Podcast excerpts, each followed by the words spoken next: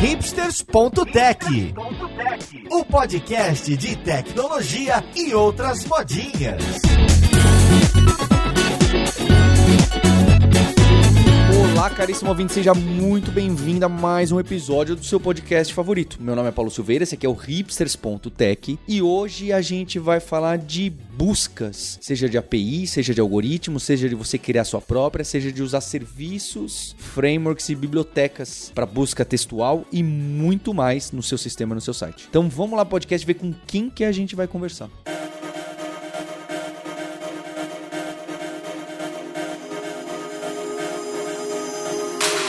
Para essa conversa aqui de hoje, eu tô com o Elton Alponte, que é gerente de tecnologia na Americanas SA. Tudo bem com você, Elton? Tudo bem com você, Paulo? Tudo bom também. Obrigado aqui pela presença e por trazer também o Vitor Oliveira, que é gerente de produtos na Americanas SA. Oi, Vitor. E aí, Paulo, tudo bem? Um prazer estar aqui com vocês. Tudo ótimo. Para me auxiliar nessa conversa que sempre cai em, em tópicos mais avançados, eu tô aqui com a nossa co-host, Roberta Arcoverde. Oi, Roberta. Oi, Paulo. Nossa, busca é um dos meus assuntos favoritos. Realmente bem empolgada para saber aí como é que as coisas funcionam. É, e a evolução, né, Roberta, de tudo que aconteceu, do suporte que tem, que que tô interessado em saber o que, que eles fazem na unha e o que que já é um pouco mais pronto. Também estamos aqui com o nosso lutador Maurício Balboa Linhares. Fala, Linhares. E aí, vamos ver aí como é que é que funciona a busca em comércio eletrônico, né? Que é a coisa mais importante do negócio todo depois de, de vender, né? Tem que achar as coisas. Porque não é pequeno não, né, o, o catálogo. Queria começar a conversa é, colocando essa pergunta, tá? Porque nos meus tempos de programador, a gente começou a ter um daqueles frameworks e bibliotecas de busca textual e que, para ser sincero, eram bem rústicos. E não é rústico a palavra certa, era low level, tá? Então o Lucene, o Solar, que eu sei que foram embrionários e deram vazão a novas bibliotecas, frameworks, sistemas SaaS e etc. Eles eram realmente, você tinha que configurar na, muitos detalhes e fazer muita manipulação. E eu acho que em um segundo momento as pessoas começaram a usar outras coisas, outros bancos de dados não relacionais, mesmo que não fosse exatamente para isso. Começaram usar ferramentas, o Elastic e outras coisas que também podiam ser usados em outras condições. E eu queria entender, especialmente aí na Americanas, que não é só na Americanas, né? Qual que é esse caminho de vocês? Como que vocês começaram até o que vocês têm hoje? Eu imagino que vocês tenham de tudo, né? Uma empresa grande acaba tendo de tudo um, um pouco. Mas e aí, como que vocês começaram com busca? O que que andou? Era terceirizado? Vocês pagavam alguma coisa privada e hoje em dia é tudo interno e passou por open source? Como que é essa caminhada? O que que acontece ao longo do tempo? Bom, Paulo, posso começar aqui? É bem interessante esse assunto, né? Porque é, eu participava de uma empresa é, chamada Nemu, é, que depois foi comprada pela Lynx, em que a, a Americanas como um todo, na né, B2W, antiga Americanas aqui, antes da fusão, contratou o nosso serviço de busca lá, da, na época que eu fazia parte ali da Nemu, para fazer a busca do site ali da Americanas, Submarino, de Shoptime, né? Então, é, eu acabei participando é, como terceiro nessa época. Depois de um tempo, a Americanas criou a sua própria busca, deixou de ser cliente ali da Nemu e, e da Lynx e passou a, a, fazer sua própria busca interna, internamente. E aí passou um tempo, eu fui contratado e agora estou aqui, né, de volta a fazer busca da Americanas. Então é uma história bem, bem interessante, bem legal de se contar é, e ajudando agora aqui a, a Americanas a trazer cada vez mais, né, cada vez melhor os produtos certos para cada busca que o usuário faz. Não, legal, Paulo. E assim, é, você citou, acho que é, hoje é a base de tudo, assim, né, para sistemas de buscas hoje, né? Tudo começou pelo Lucene, né, lá atrás. E hoje, né, assim, o Solar ainda é bem utilizado, né, no mercado, mas a gente tem o Elastic, né, tem o OpenSearch, tem várias outras ferramentas, igual você falou, né? Mas a base de todos eles, basicamente, hoje, o que acontece é, é, o, é o né? Ainda o Lucene é o grande embrionário, né? Tem o Vespa também, que não, não é bem o Lucene, mas está começando agora, né, que é uma, uma vertente do Yahoo, né, um projeto open source que o Yahoo fez. Tem algumas empresas usando, mas poucas pessoas ainda. Então, assim, quando a gente fala de busca, a gente está falando sempre de os dois principais players, né, de, de motores de buscas, é o Solar e o, o Elastic hoje, né? E para quem não tá acostumado, por que é que você vai querer usar uma, uma ferramenta dessas, né, em vez de fazer a busca no seu banco de dados relacional? Qual é a vantagem da gente usar essas outras ferramentas em vez de eu mandar um like lá no meu banco de dados? Boa, a gente deu um pulo aí. Boa pergunta, Linhares. Boa pergunta. Bom, assim, quando a gente tem um, um banco de dados normal, né, a gente tem o ID ali, né, se a gente pensar numa tabela, né, sempre é um ID, que tem um índice ali, né, pelo ID, e a gente tem os valores ali, as strings, né, vamos pensar dessa forma, né. Quando a gente fala de busca, a gente gente inverte essa relação, né? Nossas strings, né, viram nossos tokens, nossos índices, e a gente tem a frequência daquele que ele tem aparece no índice. Então, assim, a gente, em vez de a gente fazer uma, uma busca, né, um like ali, né, que é uma coisa muito pesada ali, a gente vai fazer uma busca de odd 1, né, basicamente, né? Então, assim, é, é, você faz muito menos operação, né? Isso que facilita muito a gente fazer o retrieval e o ranqueamento da informação muito rápido, né? Então, a grande vantagem é quando você tem muito dados, você precisa fazer uma busca textual e você quer agilizar esse processo, você quer ranquear essa informação, você quer saber quais termos, quais tokens são relevantes naquele documento, tal. Você utiliza uma engine de busca exatamente para isso, né? Para você conseguir quebrar e conseguir usar algoritmos específicos como TFDF, VM25 para conseguir ranquear esses textos, né? E na Americanas, né, a gente tem um problema grande assim, né, nesse quesito porque hoje a gente tem 147 milhões de ofertas dentro desse e-commerce e a gente utiliza ele para justamente para recuperar informação muito rápido, imputar sinais de relevância, né, daqueles produtos para conseguir trazer a melhor oferta para o usuário, né? Então, muitas vezes o usuário vai lá busca, por exemplo, por vinho, mas ele quando a gente olha assim para os documentos em si, né, vinho, vinho é cor, vinho é bebida, né? É, como a gente consegue diferenciar isso, né, do, do vinho bebida do vinho a cor, né? Então, assim, quando a gente fala em engine de busca, não é só essa parte também de índice, né? Tem toda uma parte que a gente faz de, é, de entendimento da consulta do usuário, né? Para conseguir recuperar a melhor informação, para conseguir dar as melhores ofertas para o usuário, né? Então, nesse caso aí de vinho, normalmente quando a pessoa chega na, na Americanas procura por vinho, está procurando o vinho bebida, né? E não, e não a cor, né? Mas como a gente separa do sofá vinho da bebida vinho, né? Então, a gente faz alguns processos, tem várias APIs, né? Que a gente utiliza para fazer isso, né? E, e para descobrir qual é a intenção do usuário, né? Então, quando a gente fala em, em motor de busca, a gente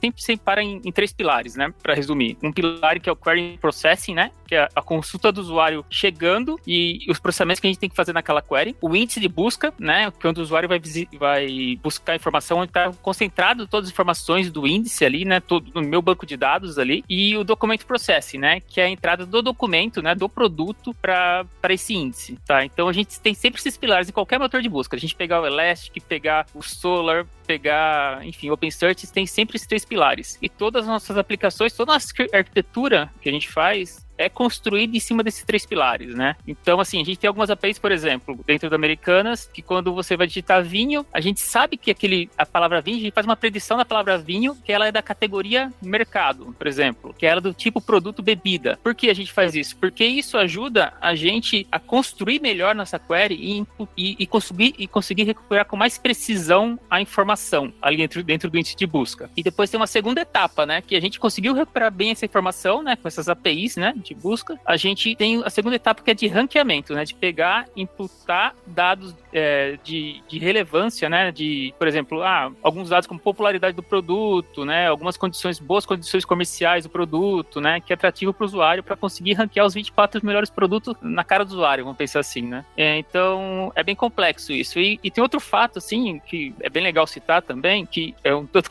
complexo em, em, é, aqui na Americanas, que assim, toda a nossa estrutura hoje é, é, de microserviços. A gente tem mais de mil microserviços aqui dentro, né? E para a gente conseguir indexar esses produtos, a gente tem que conseguir receber eventos desses microserviços, né? Então a gente fica recebendo eventos em real time, né? Desses microserviços que estão acontecendo totalmente real time ali, e a gente fica materializando essa entidade produto dentro do índice. Então, por exemplo, ah, a gente recebeu uma atualização de oferta, né? Esse pro, o produto, a oferta saiu de estoque, né? Então a gente tem que receber isso em real time e conseguir entender que saiu de estoque e atualizar nosso índice, né? Então a gente tem todas essas complexidades a mais aqui dentro, né? Que passa um pouco também da engine, né? Só da engine em si, mas sim da arquitetura como um todo, né? Que traz um pouco dessa complexidade. Acho que tem uma questão também, Maurício, é, complementando um pouco aqui, né? Principalmente a, a primeira parte ali da pergunta de, por que, que, a gente não usa um banco de dados, né? O, o banco de dados, apesar de toda sua modernidade e sua evolução em processamento, fazer um like não deixa de ser um, um, uma busca sequencial ali em todos os as entidades que estão armazenadas no banco, né? É, e, e, aí quando a gente fala de, de sistema de busca, o índice, como o Elton falou, é o contrário, né? É, é, o oposto. A gente, a gente tá querendo saber um documento dado uma string. Então a, a, relação é invertida. Por isso que sistemas de busca são necessários, né? De serem feitos, né? E, e o Solar faz isso muito bem, o Lucine, é, junto com o Elastic também, é, que é bem diferente de uma busca no banco de dados com like, né? Basicamente porque fazer busca em banco de dados usando like não escala escala. O tempo de resposta seria muito mais alto. Uma questão de, né, da arquitetura, né? Como a gente está falando de Solar, no ciclo, né? É, a gente consegue escalar né, linear melhor, né? Isso, né? Então, por exemplo, hoje nossa arquitetura de Solar, a gente separa muito bem a, a escrita da leitura. A gente consegue fazer isso, né? Então, vamos pensar assim, tem a gente tem nossos shards ali, né? Dentro do Solar e tem uma T-log, né? Que é onde você recebe a escrita. A operação que vai acontecer ali é só de escrita. E tem uma outra parte que é a pool, né? Que a gente divide assim nosso cluster, que só vai receber query. Então, quando a gente vai, por exemplo, a gente faz muito evento aqui, acho que vocês percebem, né? A gente participa de Big Brother Brasil, a gente participa de The Voice, né? Tem a Black Friday. Isso facilita o que pra gente? Quando a gente vai escalar, assim, para um evento desse, a gente tem uma noção do tráfego, né? A gente tem uma previsão de quanto vai ser nosso tráfego mesmo. Ah, vão vir 500 mil usuários, né? Ah, mas quanto isso representa para essa arquitetura nossa? Ah, representa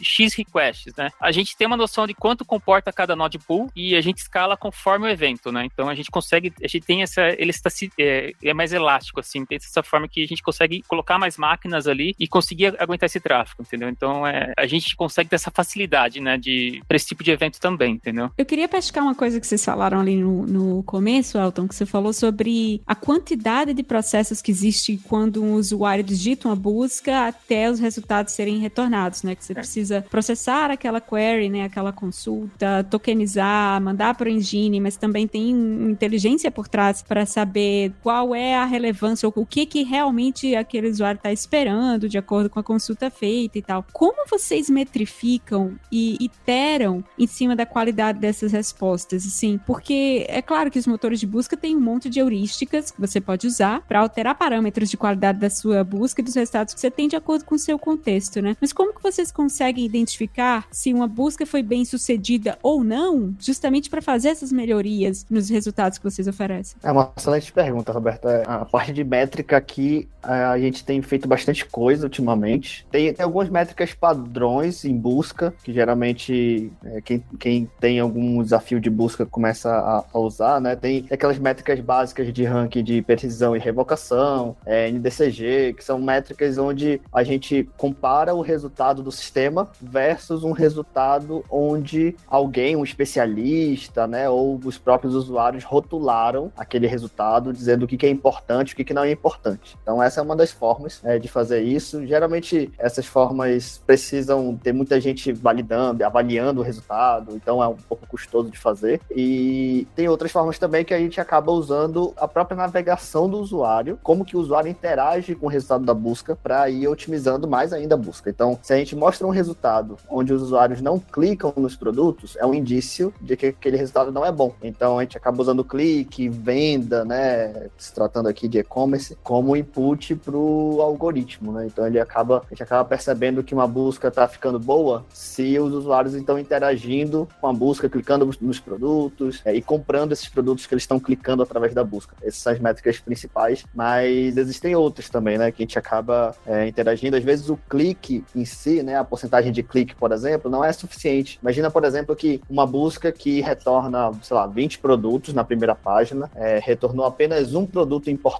e todos os outros 19 são produtos ruins. Uma métrica de taxa de clique, nesse caso, poderia ser alta ainda, né? Então a gente olha também para a distribuição desses cliques, né? Geralmente o primeiro produto que a gente mostra deve receber uma porcentagem maior de clique, o segundo um pouquinho menos, o terceiro um pouquinho menos, né? Então faz uma, uma distribuição ali em que quando o resultado de busca está saudável, a gente consegue ver, né, por essa distribuição, que ela está acontecendo no nível normal. Quando acontece alguma coisa de diferente, né, por exemplo, só o terceiro produto é clicado, o décimo produto é mais clicado que o primeiro, isso também é indício de que o resultado da busca ainda não está muito bom. Então a gente acaba usando é, tanto métricas de ranking, né, padrões do, do information retrieval, né, que é esse assunto de busca, como precisão, revocação, NDCG, que são métricas mais padrões nessa área, mas também usamos métricas de navegação, na né, interação que o usuário tem com o resultado. Isso vai viver lá dentro do Solar ou vocês têm um sistema que fica em cima que vai tomar essas decisões? Isso que eu queria saber, se isso altera os pesos, boosts, eu não sei mais lá o que, do Solar, de itens que estão dentro do banco de dados que o, o, o Solar olha e classifica, ou realmente é inteligência artificial em cima do resultado do Solar e etc. Onde fica essas mudanças aí? A gente tem algumas formas de montar a relevância, vamos pensar assim, né? A gente usa muito dados de navegação, igual o Victor falou, para montar essa relevância, né? E assim, na Americanas a gente, a gente, optou, né? A gente optou por deixar isso dentro do Solar. É, então, assim, pensa que sempre tem tem duas relevâncias, né? Uma que a gente calcula com essas métricas, né, de navegação, né, de condições comerciais do produto da oferta em si, e tem uma outra, um outro peso, né, que é o peso semântico, né? O peso daqueles tokens que tem determinado produto, né? O usuário precisou camiseta azul, a frequência daqueles termos da camiseta azul em cada documento, né? Então a gente tem esse momento semântico, né, que é online, que o Solar calcula, e a gente tem esse peso da relevância do score, né, da oferta em si, que a gente calcula offline, né, mas em, em, em grande volume, né? Então todo dia a gente tem que recalcular isso, né? E a gente tem machine learning para esses scores, né, para cálculo de score em si, né? Mas hoje a gente não utiliza machine learning de uma forma online. Então a gente tem um modelo de learn to rank ali, que é possível ele escolher o peso de uma feature dentro do score. O que isso quer dizer, né? A gente toma uma decisão, por exemplo, ó, agora sinal, o sinal de frete é muito importante para a busca, né? A gente precisa colocar esse sinal de frete dentro do score da oferta em si. Quando a gente toma essa decisão, a gente executa esse modelo para esse modelo fazer a predição de qual vai ser o peso ideal para nossa função. Então a gente utiliza o learn to rank muito mais para determinar o peso daquela função, mas ele não é feito online. Então assim, a gente não, não capta um, o clique assim e muda o algoritmo em si, tá? Mas é, a gente tem machine learning para determinar o peso da função em si. É importante a gente ter um processo assim, porque a gente utiliza vários sinais, né, para dizer o quanto que aquele produto é importante para determinada busca. Se a gente fosse fazer algo na unha, né, a gente iria passar o tempo todo só pensando qual era o peso de cada funcionalidade ali, né, de cada sinal que a gente usa na busca. Então, é, informações como clique, como venda, como custo de frete, prazo, né, o próprio preço do produto, enfim, tem várias informações que utilizamos para determinar o quanto aquele produto é importante, tanto no cenário geral quanto é, para uma, uma pesquisa específica, né? E esses pesos, né, como o Paulo citou ali, são calculados dessa forma, né? Um, existe um algoritmo que olha para essas interações que os usuários fizeram com o resultado de busca, né? E olham também para os sinais de cada produto e para cada busca e consegue definir o quão importante é cada sinal desse, né? A gente acaba nem sabendo muito bem o que o algoritmo escolhe, é, mas, mas a gente usa isso para determinar o quanto é importante é cada sinal desse para a profissão de relevância. Né? Vocês falaram que vocês estão fazendo sharding, né, dos dados. Como é que vocês, então, distribuem esses dados, né, em cada shard desses aí? E quando vocês fazem uma pesquisa, pesquisem todos ao mesmo tempo, vocês selecionam onde vão pesquisar, como é que é a tomada de decisão para onde vai o tráfego de, de pesquisa, considerando esse os charts que vocês têm? Não, legal. Hoje a, distribuição é, é, aleatória, né? Chega um documento novo, ele, o Solar escolhe, né? Não tem uma regra específica, né? Se um match específico, por exemplo, ah, se o ID for de São Paulo, coloca em chart tal. Não, não existe nenhuma regra desse tipo. Na verdade, é uma distribuição meio que equilibrada ali, onde vai cada shard. E a gente pesquisa assim, todos ao mesmo tempo, né? E aí uh, o Solar junta essa informação e, e retorna pra gente, né? Hoje é assim. Eu... E vocês já tiveram algum problema de escala nesses grandes eventos quando vocês têm que mandar tudo para todo mundo? É, então assim, como a gente tá num, assim, normalmente assim, a gente tá crescendo bastante nosso catálogo, tá? Então, a taxa de crescimento é bem alta do catálogo. Sempre a gente tem que rever um pouco essa escala, principalmente de, de escrita. Mas para quando a gente tem esses, esses, grandes eventos, ainda não foi um complicômetro pra gente esse tipo de sharding, assim, né? A gente estuda algumas ideias de como a gente a gente tá cada vez mais, né, uma, uma busca personalizada na Americanas, né, com mais regionalizado, né? Quando você entra em Americanas, a gente coloca o CEP e a gente tenta achar a melhor oferta para você que está próximo da sua casa, né? Então, pode ser que no futuro a gente sim precisa tomar uma decisão de deixar esse dado um pouco melhor distribuído de, dessa forma, né? Mas a gente está caminhando para algo nesse sentido, assim, na, na arquitetura como, como um todo, né? Mas não, ainda a gente não passou por nenhum problema de estar mais aleatório esses documentos no índice. Vocês tinham falado antes que são milhares de microserviços, né, que estão falando disso aí. Sim. No caso de produto, vocês têm uma fonte canônica de todos os dados do produto que vão para o Solar ou vocês têm que sair copiando e colando informações de outros lugares para criar esse objeto produto que vocês estão gravando dentro do Solar? É, então, hoje o que acontece? A gente tem um string ali, né, um Kafka, né? Toda a operação que acontece no, nos microserviços, por exemplo, alterou uma oferta, alterou um nome de um produto, teve uma alteração de um produto no, CDX para CDY, todas essas alterações hoje que a gente acontece, a gente recebe isso em real time, tá? Então a gente tem um pipeline de indexação bem complexo, que a gente fica lendo esses strings, a gente utiliza o Storm para isso hoje, a gente fica lendo esses strings e em real time a gente fica juntando essa entidade, né? Então a gente orquestra isso de uma forma que a gente persiste numa, numa base de dados interme, intermediária, que é um MongoDB, né? E depois isso vai para o Solar. Então a gente tem uma, uma base ali no meio, mais ou menos, com o último estado de cada evento, cada microserviço. É cada microserviço que a gente precisa, na verdade, ter informação, né? Mas a gente tem esse último estado do microserviço nessa base e depois, uh, posterior, a gente manda isso para o Solar, né? Então a gente, da informação chegar até chegar no Solar, mais ou menos, ali, é, é, é praticamente real time, mas tem um tempo de sync das T-logs, né? Para as pools, ali de 15 minutos, mais ou menos. Mas o evento é processado em, em praticamente em alguns milissegundos, assim. Não sei se eu fui claro. Essa integração, né, com essa parte de mensageria, isso é uma coisa que vocês negociam com os microserviços ou vocês dizem, olha, você tem que publicar esse evento avisando que mudou para eu poder ir olhar o que é está acontecendo? Como é que é o, a negociação de, ah, o microserviço fez uma mudança aqui, a gente tem que ver, como é que eu descubro ou como é que eu aviso para a parte de busca que agora tem uma alteração? É, normalmente, assim, a gente tem uma comunicação entre a gente ali, né, cada equipe comunica o que está acontecendo ali, né, se vai ter alteração de contrato, né, sempre a gente se alinha nesse, nesse quesito, mas hoje a gente não tem uma governança, assim, desses contratos, né? É mais um alinhamento entre times mesmo, né? Então, mas sempre quando tem alguma feature nova, a gente planeja junto como implementar isso internamente, né? Como a gente pode trazer esse dado de uma forma que não impacte, não atenda só a busca, mas outros microserviços também que precisam usar esse estado, essa informação, esse evento, né? Esse ponto é importante que quando os outros times, né, que são produtores de informação, vão enviar essa informação em algum lugar, primeiro que a gente tem um direcionamento de sempre usar streams sempre usar filas aqui para trafegar essas informações. Então, esse é o primeiro ponto. E depois, assim, não é só a busca que utiliza disso, né? Então, vários serviços, né, além da busca, também ficam coletando, ficam ouvindo é, essas filas né, de, de informação para fazer o que precisa ser feito para cada time, né? Então, tem time de recomendação aqui, tem outros times que, por exemplo, enviam dados para o Google, enviam dados para redes sociais, enfim, para fazer patrocínio, esse tipo de coisa, de produto, né?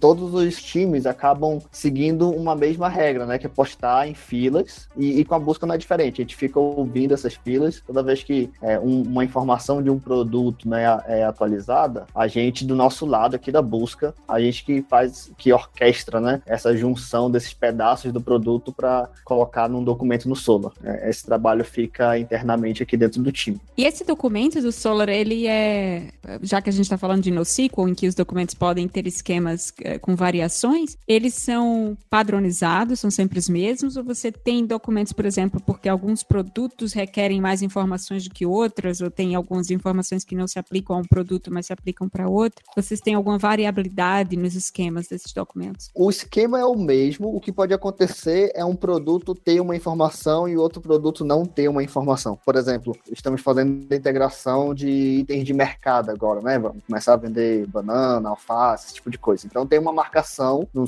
Dizendo que é um produto que é vendido nesse sentido, né? É, porque, enfim, toda a parte de, de, logística e de entrega desse produto tem que ser diferenciada e para o usuário ele precisa ter uma marcação diferenciada também. Então, o que acontece muito é, é o esquema é, é igual para todos os produtos, o que muda é se a informação está descrita ali ou não, né? É a informação exatamente que muda ali. Aí, nesse caso que é todo mundo publicando em fila essas coisas, como é que vocês garantem, ou se não garantem, né? Que vocês realmente têm a última atualização. Porque são é um monte de gente publicando evento, né? Cada um no seu horário, cada um no seu momento. Como é que vocês sabem que aquele objeto que está ali, o último objeto com os últimos dados que já foram vistos? Tem dois desafios aqui, né? Tem esse que você citou, tem um outro também que eu vou falar depois, mas nesse caso especificamente, a gente tem a, a, a data que foi alterado o produto a última vez, né? Por determinada entidade ali. Então, é, sei lá, o time do frete é, atualizou o custo que é para levar esse produto é, do CDX até a região do Nordeste, por exemplo. Então, essa informação chega para a gente com uma data e a gente coloca isso no nosso banco de dados essa data. De tempos em tempos, a gente, além do pessoal do frete colocar essa informação né, em filas, eles colocam também essa informação em banco de dados estruturados, né, no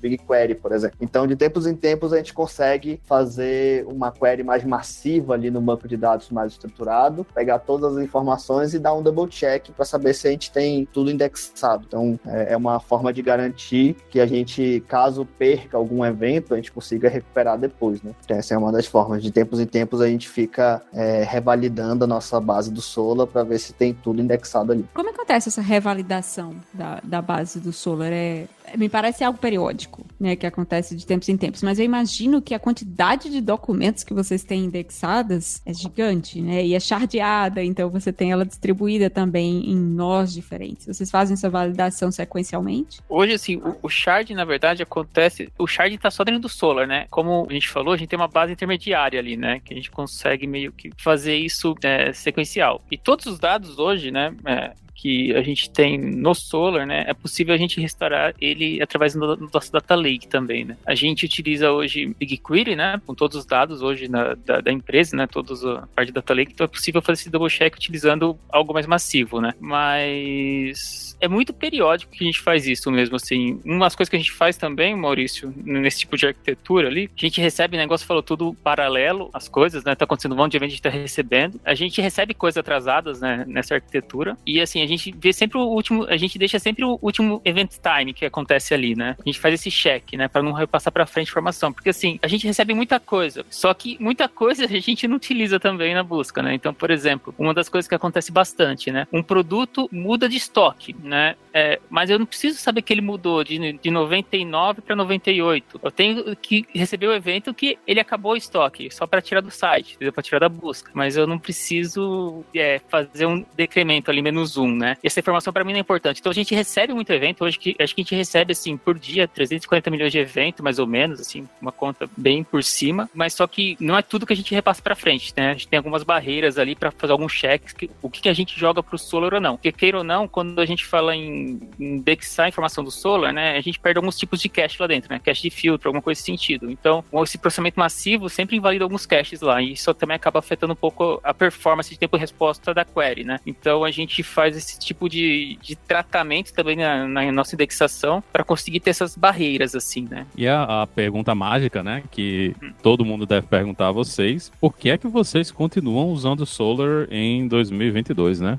Boa pergunta. Eu sabia que ia ter essa pergunta, assim. é assim, foi uma decisão que a gente tomou no passado, mas foi uma questão mais de expertise, né? Uma decisão do passado mais de expertise. O time que começou a busca, né? Começou esse projeto, igual o Victor falou, essa migração de sair do fornecedor para internalizar o produto, né? Tinha expertise em Solar, né? Sabia customizar muito bem o Solar. Hoje nosso Solar ele é bem customizado, ele é bem tunado para algumas coisas bem específicas nossas, né? A gente altera o, realmente o código ali. E a decisão foi essa, foi expertise mesmo, né? Hoje a gente sabe que tem muitas ferramentas muito boas, assim, como o Elastic é super bom, o Search também é super bom, assim, tem várias ferramentas top de mercado, mas é muito mais, quando se fala em busca, assim, é muito mais como você modela o problema, né, que em si a ferramenta em si, né. A gente acabou tomando essa decisão por causa disso, e a gente tá com ele até hoje, assim, o Solar 9 acabou de sair, tem várias funcionalidades legais lá de vetores densos tal, tem, eles fizeram bastante coisa nesse sentido também, tá tão bom, assim, quanto o Elastic, por exemplo, hoje, assim, né? Mas a decisão foi essa, o racional foi esse no passado. Agora eu fiquei curiosa, existem diferenças, eu não conheço o Solar, então eu uso Elastic já há muito tempo, né? A gente usa Elastic, que é construído em cima do Lucene, como você falou, mas existe alguma, um gap muito grande entre um e outro em termos de funcionalidade? Sinceramente não, assim, são bem parecidos. Por exemplo, essas questões que eu acho, inclusive, assim, uma opinião pessoal minha, que algumas coisas parecem primeiro no Elastic mesmo e depois vem, vem pro Solar, né? Eu tô, vi uma aderência bastante grande, eu vejo uma aderência bastante grande ao Elastic hoje, mas tem bastante empresas ainda que utilizam Solar, né? Tem bastante case grande de Solar ainda, assim. Mas, por exemplo, algumas coisas que surgiram antes no Solar depois acabaram migrando para o Elasticsearch, né? É, questão de Learn to Rank, né? Plugin para Learn to Rank. Primeiro veio para o Solar, depois para Elastic. Mas aí teve ao contrário também, nessas questões de, de vetores, que eu falei de vetores densos, né? Que é uma área nova que está nascendo agora, que chama de, é, não nova, né? Mas está meio que trend agora, que chama de Neural Search, né? Primeiro veio no Elastic e depois veio no, veio no Solar, entendeu? Então, assim, é recente isso no Solar, veio no Solar 9. E no Elastic já tá, eu nem sei qual versão que tá o Elastic, mas eu já sei que tem algum tempo já no Elastic. Teve um, um, momento, né, que o Solar tava meio, meio descansado da vida, né, não, não adicionava funcionalidade, o Elasticsearch veio e, e, veio com essa questão de clusters e distribuição, que lá, ali no início, praticamente não tinha no Solar, né, era bem mais difícil você fazer sharding, você conseguir criar clusters grandes, né, e, e o Elasticsearch ele veio muito com isso e, e performance, usava usava bem mais memória, né, do que o, o, o Solar tinha bem mais coisa para você conseguir mudar, né, e, e, o pessoal do Solar demorou um pouquinho para pegar no tranco de volta, né, para adicionar essas funcionalidades e, e, ficar uma competição mais, mais direta. E o pessoal do Elastic conseguiu, conseguiu dinheiro de capital, né, os caras têm mais dinheiro para fazer marketing, então hoje é, hoje eu, eu não vejo mais muita gente falando de eu vou começar um projeto com Solar, né, o pessoal normalmente já começa com Elasticsearch até por causa da, do suporte, né, você tá rodando num, num provedor de nuvem, provavelmente o provedor de nuvem vai ter uma solução de Elasticsearch já pronta, empacotada para você usar direto lá, né? Então tem essas facilidades que ainda não estão disponíveis para o Solar. É, exatamente. Assim, o pessoal, muitas vezes, as principais decisões que eles tomam, que eu vejo né, no mercado, o Elastic é simplesmente é, é, é, mais pela como conseguir administrar e operacionalizar, operacionalizar essa infraestrutura inteira, né? Que é bem complexo, né? E o Elastic realmente ele, ele facilitou bem isso, assim, né? O Solar ele é, é um pouco mais complicado. Entanto, como eu falei, assim, que a gente customizou justamente por causa disso, para a gente conseguir operacionalizar melhor, para conseguir deixar mais é, elástico o Solar, né, nesse sentido, né, para conseguir suportar esses eventos, né. Então a gente customizou, fez alguns plugins dentro do Solar justamente para isso, né, para a gente conseguir separar algumas coisas ali dentro que tinha, nos trazia alguns problemas, né. Então essa questões de ter log e pools é um problema que a gente tinha. A gente separou, a gente customizou o Solar para separar o que o, o que, que é para escrita só a log recebe, o que é para pool só a pool recebe. Então as duas coisas não se cruzam, né? Então query só vai ser feito na pool e tlog só, só vai receber escrita. Então assim, a gente, a gente separou mesmo o cluster nesse sentido, mas a gente precisou fazer uma customização para isso. Então o Solar tem muito disso, assim, ele é bem flexível nessas questões de você conseguir customizar bem ele assim, mas traz uma complexidade a mais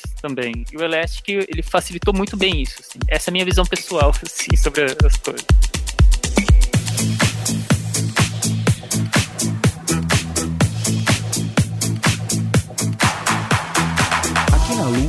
Gente usou durante muito tempo não é bem o Algolia, é algum desses outros que são sistemas SaaS que você chama uma API deles e registra ali um documento e depois você chama a API deles e faz a busca. É basicamente ele deve encapsular o Solar ou o Elastic ou alguma outra coisa com uma API em teoria um pouco mais simples para que você não tenha que dar o suporte, fazer o deploy e mesmo, né, é mais fácil do que plataforma como serviço, tá? Então tem alguns desses serviços. Hoje em dia a gente usa o Elastic. Eu tava até conversando com, com o João, vulgo sucesso aqui, dev da Lura, e o Sérgio confirmou, né? Como que é? Porque a gente entrou aqui, eu achei incrível, né? O Linhares tá empolgadaço aqui. E para quem não precisa de tudo isso, entende? Porque ou, ou o Elastic é trivial o suficiente, dependendo de como você usar. Ou existem aí third parties e, e vendors que você pode trabalhar, integrar e fazer, faz a ou ainda mais basicamente, tá? Faz o like aí no seu banco de dados, só exagerando um pouco. Para quem precisa de algo menor do que uma bazuca, né? Que para quem tem problemas um pouco mais triviais do que existem aí no Stack Overflow, do que existem no, na Americana, Submarino, não sei onde. O que que vocês já enxergam as pessoas falando aí? Hoje eu vejo é muito assim, é, as pessoas usam muito Algolia tal, quando é realmente quando é uma escala um pouco menor assim.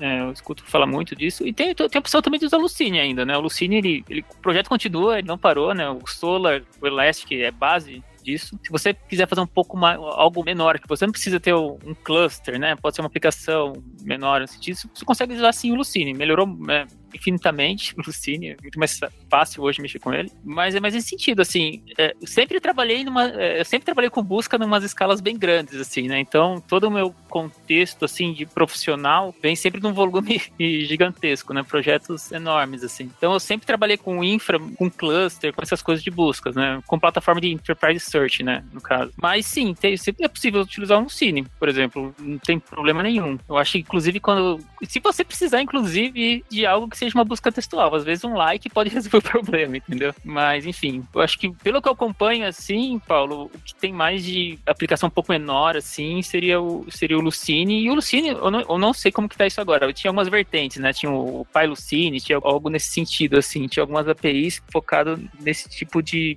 em outras linguagens, né? Que fazia tipo um, um embed do Lucine ali, né? Fazer uma camadinha por cima. Mas é isso, assim. É, na minha opinião, acho que tem, tem outras questões também, né? Eu acho que vai também de como tá a, a, empresa que precisa fazer isso, né? Como que é a equipe que está querendo fazer algo com a busca, é, é, que precisa buscar alguma coisa. Se é uma equipe, é o que fazer busca envolve alguns conhecimentos específicos, né? De processamento de, de, de query, é, um pouco mais de estudo de semântica, de NLP. Então, é, eu vejo muito algumas empresas assim que acabam utilizando é, serviços prontos, né? Ou, é, terceirizados, assim, SaaS e tudo mais, porque o foco dessas empresas é outro, né? Não é busca, é, é usar só a ferramenta para atingir algum outro objetivo, né? Então, quando a busca começa a ser um pouco mais o core ali da empresa, ou é, a busca precisa trazer um resultado cada vez melhor, aí começa a se fazer a necessidade de ter uma equipe com profissionais né, dedicados a, a, que tenham esses skills, né, de fazer busca mesmo, engenheiros de busca. É, então, assim, acho que vai muito do, do propósito do, do, time que precisa fazer isso, da empresa, do, da skill das pessoas que tem ali, porque assim, é, se for, por exemplo, no caso da Lura, né,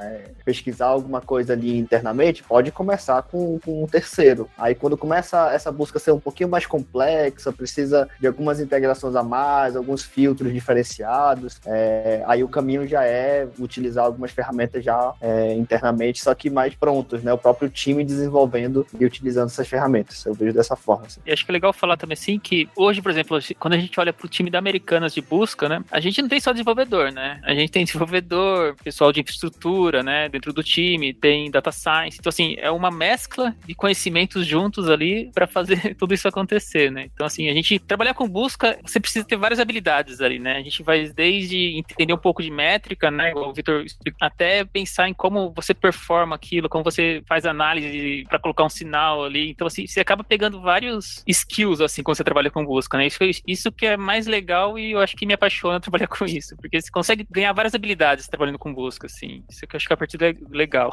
E olha, se você não quiser usar uma outra ferramenta e tudo que você tem é um banco relacional, dependendo do banco relacional, você já tem bancos que implementam também algum tipo de algoritmo para busca de texto completo, com TF-DF, que o Alton apontou, com dicionário de sinônimo. Eu sei que o SQL Server, por exemplo, tem uma. Uh, você pode habilitar né, em uma coluna específica ou até uma tabela a funcionalidade de busca de, de texto completo, que trata, passa a tratar aqueles dados ali, de fato tokeniza, né, as informações, tokeniza as strings e cria um índice, né, de termos e de frequências de uma forma muito similar. Claro que um, não é uma funcionalidade tão usada, tão recomendada, mas funciona e, e é, por, por, acaso a gente usou durante muito tempo, né, o próprio Full Text Index do SQL Server antes da gente começar a usar Elasticsearch para fazer isso. É engraçado, eu gosto desse assunto porque quando eu era dev, eu lembro que eu parei meio nessa época é, eu, quando o Lucine estourou e o Solar e etc., eu ficava encantado. Eu lembro que o criador desse